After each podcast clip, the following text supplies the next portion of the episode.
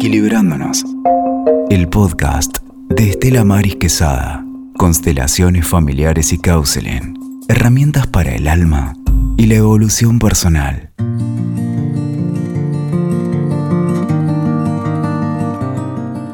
Hoy vamos a hablar de la conciencia, de la buena y la mala conciencia, de por qué nos cuesta tanto a nosotros como seres humanos eh, hacer esos cambios que queremos en la vida, cambiar el paradigma, salir de, esas dinámicas familiares y nos sentimos a veces tan, tan culpables cuando queremos tomar decisiones distintas y nos cuestionamos si somos buenos hijos, malos hijos, si estoy haciendo bien, si estoy haciendo mal, cuando estoy rompiendo con un mandato familiar.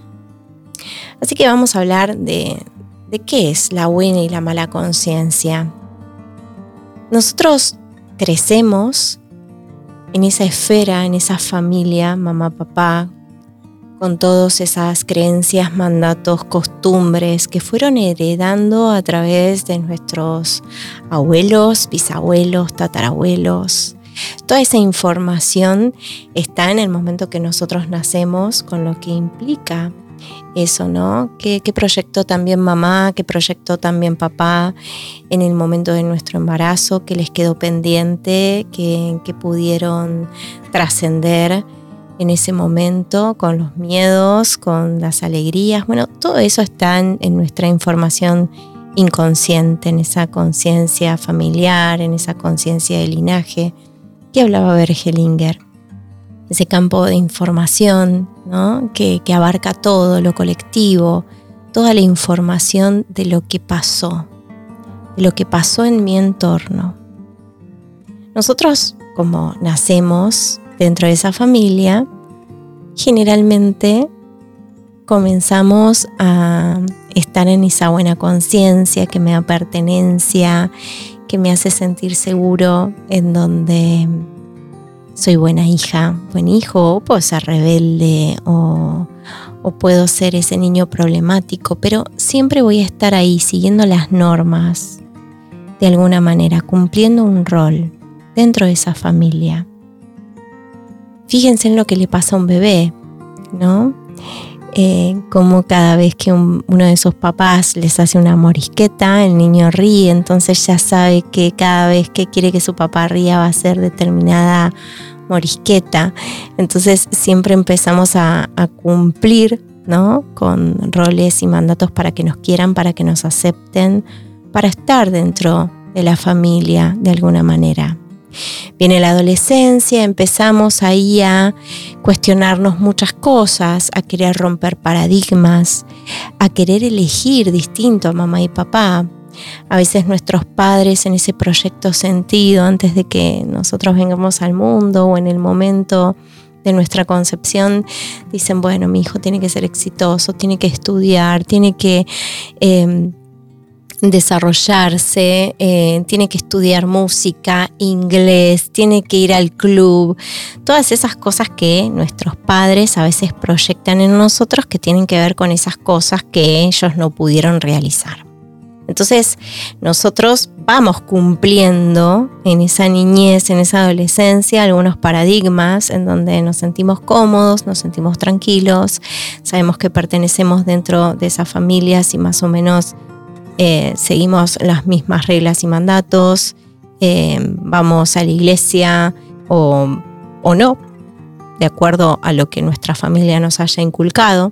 Y todo eso nos hace sentir seguros, nos hace sentir que tenemos un lazo estrecho con nuestra familia, pero cuando queremos hacer algo distinto y diferente a ese mandato, a eso que para la familia estaba bien, a veces para la familia, miren esto, ¿no? A veces para, para una familia, una persona que progresa y una persona que tiene dinero es porque hizo algo malo. Entonces cuando uno se propone ser exitoso y que le vaya bien y ser abundante y próspero en la vida, tiene ahí una creencia o algo en su interior que le hace ruido en esto del generar o de tener o de ser abundante y empieza a contraer ese movimiento de crecimiento. Y no entendemos por qué. Esto es tan solo un ejemplo. ¿Por qué les doy este ejemplo? Porque cuando yo quiero romper una creencia, un mandato, un paradigma y dejar de hacer lo que mi familia espera de mí, que ellos consideran que es bueno para la familia y el linaje, a nosotros se nos juega la pertenencia. ¿Se acuerdan estos que estuvimos hablando en el episodio anterior de la pertenencia, jerarquía, equilibrio? Bueno, todo esto también está acá. Buena conciencia es cuando yo sigo las reglas, los mandatos y lo esperado de la familia. Mala conciencia es cuando yo quiero romper con algo que se espera de mí para realmente lanzarme hacia mi propio destino. Esto se experimenta en nuestro cuerpo como una sensación de peligro, de sentir que me quedo solo, de sentir que estoy muy cuestionado, muy cuestionada. Me da vértigo, no sé cómo hacerlo, veo que todos me cuestionan y puedo querer muchas veces retraerme de este movimiento. Entonces te invito a pensar, ¿estás actuando hoy en la buena conciencia o en la mala conciencia? Acordate que la buena es seguir en lealtad a todo lo esperado, a lo que quieren de mí, a lo que proyectaron en mí. Y la mala conciencia tiene que ver con seguir un destino propio individual, seguir esa conciencia individual que tiene que ver con la buena o la mala conciencia. Mala conciencia me permite crecer, individualizarme, me permite salir adelante y me permite también traer nueva información al sistema familiar. ¿Sabías esto? Bueno, si no lo sabías, tenedlo en cuenta porque cada vez que alguno rompe con esas creencias y esos mandatos, trae nueva información al sistema familiar, para que ese sistema familiar se enriquezca a través de lo nuevo. Entonces, fíjate qué quieres hacer hoy y deja la culpa de lado. Transforma esa culpa en algo enriquecedor para vos transforma esa culpa en, decir, bueno, ¿cuántos valores nuevos voy a incorporar a este sistema familiar? Y que los otros no necesariamente están mal, sino es que yo quiero hacer algo distinto, algo diferente. Y eso está bien. Te voy a contar un poquito de mí, sin ser muy referencial, pero en un momento empecé a estudiar counseling hace 10 añitos atrás. Y cuando empecé a estudiar counseling, nadie sabía bien qué era el counseling, de qué se trataba.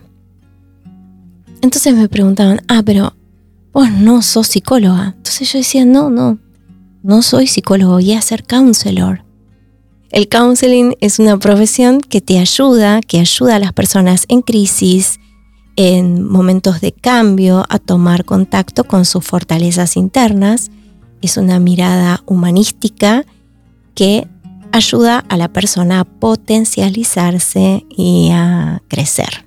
No trabajamos con enfermedades o patologías porque acompañamos desde un lugar muy humano eh, a través de la pregunta, el chequeo de percepción, em, a esa persona para que se pueda escuchar y pueda empezar a interiorizarse con su sentir y la toma de conciencia de sus emociones y de lo que le está pasando.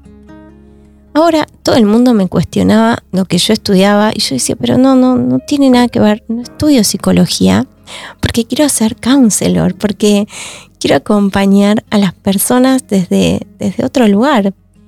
Y amo la psicología, pero elijo esta profesión. Y ni les cuento cuando empecé con constelaciones familiares, que en realidad empecé a estudiar counseling porque quería ser facilitador en constelaciones familiares, porque sentía que esta filosofía a mí me atravesaba y que quería hacer esto, quería vibrar en esto. Al principio creía que era un método, una herramienta, pero me di cuenta que era una filosofía de vida que aplicándola en mi día a día era lo que me ayudaba a transformarme. Entonces era, bueno, estudias cosas raras, haces cosas raras. Y, y no, era algo que tenía que ver con mi interior, era algo que mi alma me pedía, de alguna manera me escuché, fui congruente conmigo y a pesar de escuchar mucho ruido en mi alrededor, seguí adelante. Seguí adelante y entendí que era algo para mí, no era algo para el resto no seguía haciendo lo esperado por el resto, sino hacía algo que a mí me daba sentido. Y aunque en ese momento era difícil de explicarlo y poner en palabras qué era lo que verdaderamente yo estaba haciendo, seguí adelante. Me sentí cuestionada,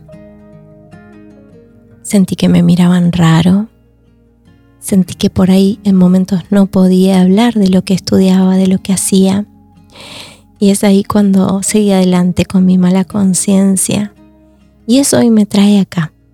Hablarles a ustedes de lo que hago, de lo que soy, de lo que me gusta hacer y acompaño a tantas personas a mirarse, a comprenderse desde un lugar distinto, que me siento muy plena y muy, muy feliz en mi vida. Pero esto me llevó un gran proceso, un gran proceso de tomar conciencia de que estaba trayendo nueva información a mi sistema familiar y que muchos hoy están en sintonía con lo que hago, muchos hoy se están descubriendo dentro de mi familia con estas herramientas y que las están poniendo en práctica y que están encontrando un nuevo sentido. Y eso me da mucha plenitud y tranquilidad en el alma, porque seguí ese llamado, porque mm, seguí, seguí adelante a pesar de verme distinta como esa oveja negra. Y decidí no ser una oveja negra, decidí ser una oveja multicolor eh, y traer color a la vida y traerle nueva información a mis hijos, a mis hijas.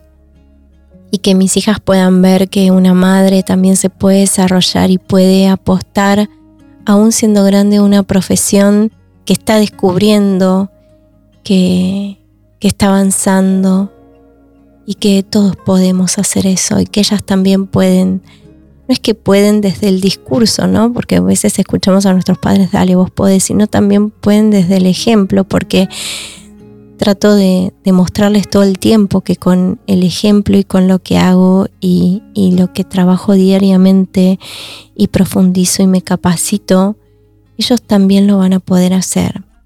Y no importa que, piensen los demás que esa carrera no es suficiente o no está a la altura o lo que elijas hacer en tu emprendimiento, en tu vida.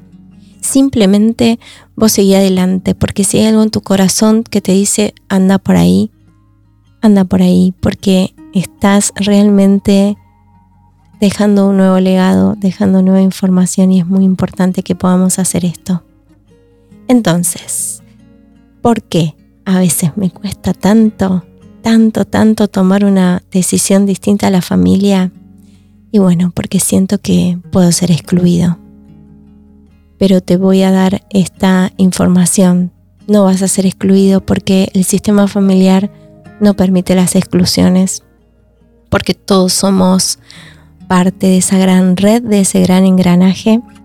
Vos también vas a formar parte siempre y entender que esas resistencias son resistencias a veces al cambio, al creer el entorno que te puede perder y es la oportunidad también para que los otros puedan ver que hay muchas cosas que sí se pueden lograr.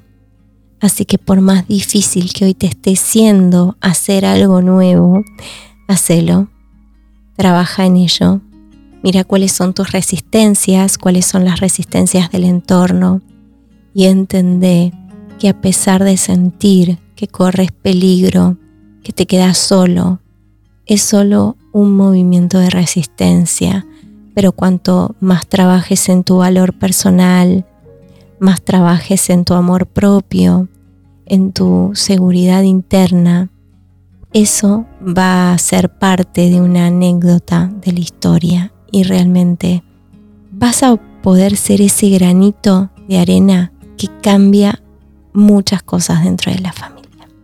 Así que espero que si estás cuestionándote muchas cosas, te permitas cuestionártelas, pero que no abandones esas decisiones que van a ser tan importantes para vos y para todos. Te mando un fuerte abrazo.